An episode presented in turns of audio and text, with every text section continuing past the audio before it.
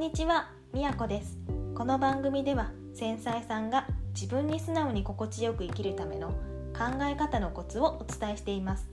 今回はすみませんの使い方を考えるというテーマでお話しします。すみませんっていろんな場面で使えるとっても便利な言葉ですよね。私もかつてすみませんというと全てが収まるような気がしてすみませんをたくさん使っていました。でも長期的にすみませんを多用しているとデメリットもあるなと実感が湧いてきたんですすみませんの口癖のデメリットは自己肯定感が下がることと相手からも下に見られて大切に扱われなくなることの2つですすみませんって謝罪の言葉ですよね。言葉にはエネルギーがあって謝罪の時に頭を下げるように「すみません」の言葉にもネガティブなエネルギーがあるんです。私も目に見えないものはあんまり信じられないたちだったのでそんなことあるわけないと高をくくっていたんですけどもちろん他の原因もあるけれど自己肯定感が下がっていきました「すみません」を使うことに慣れてしまうと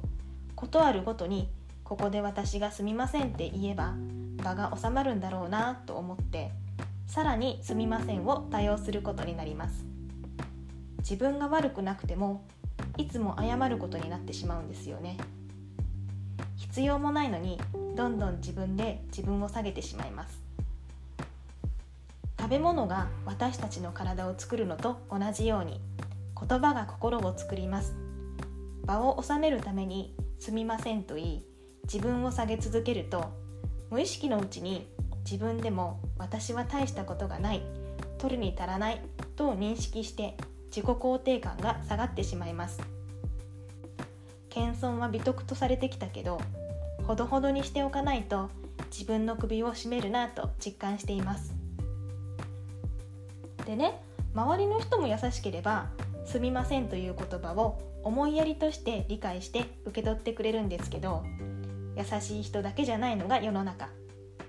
マウンティングする人とか人間関係を上下関係で見て下の人を存在に扱うタイプの人にはやっぱり注意が必要です。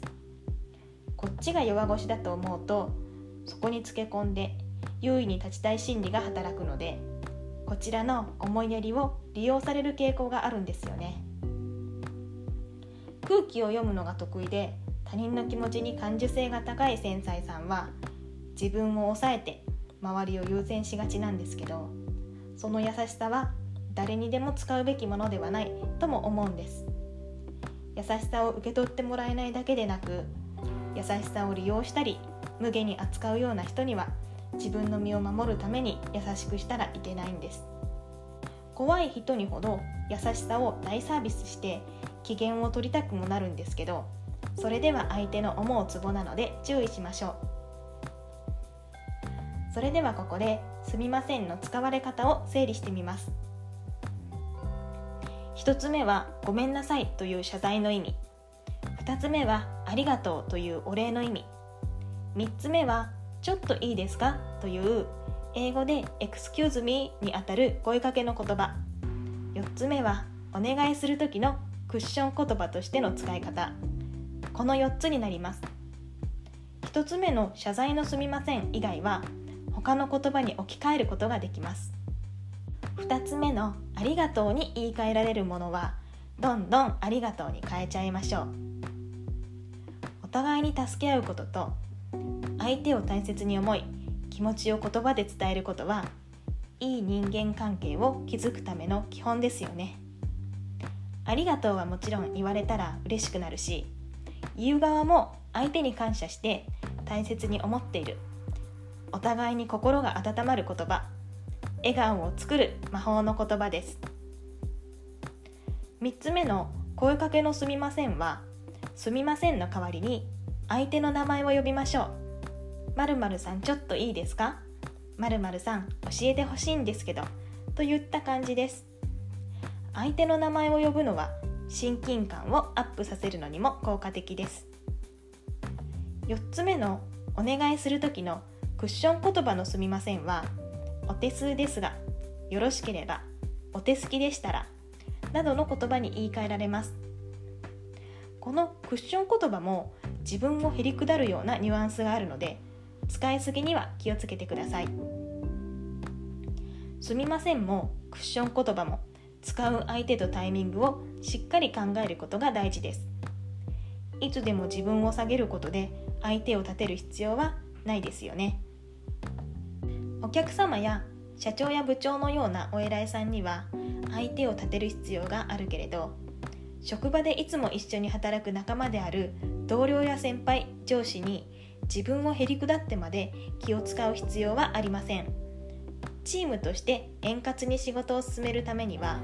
多少の上下関係はあっても仲間としての対等性がなければ風通しのいい関係は築けません。それぞれの個人に業務分担があって相手の役割を果たしてもらうのに本来なら遠慮はいらないんです。もう一つクッション言葉を使う時のポイントは本当に申し訳なさそうには言わずに微笑みながら堂々とした態度で言うことです。もちろん相手への配慮はしているけれど自分を下げているわけではないということを態度で示すんです。あなたの言葉があなたの心を作りそれが相手にも伝わります。相手のことも自分のことも大切にする気持ちを言葉を通して実践していきましょう。はいそれでは今日はここまでです。最後までお聴きくださりどうもありがとうございました。ではではみやこでした。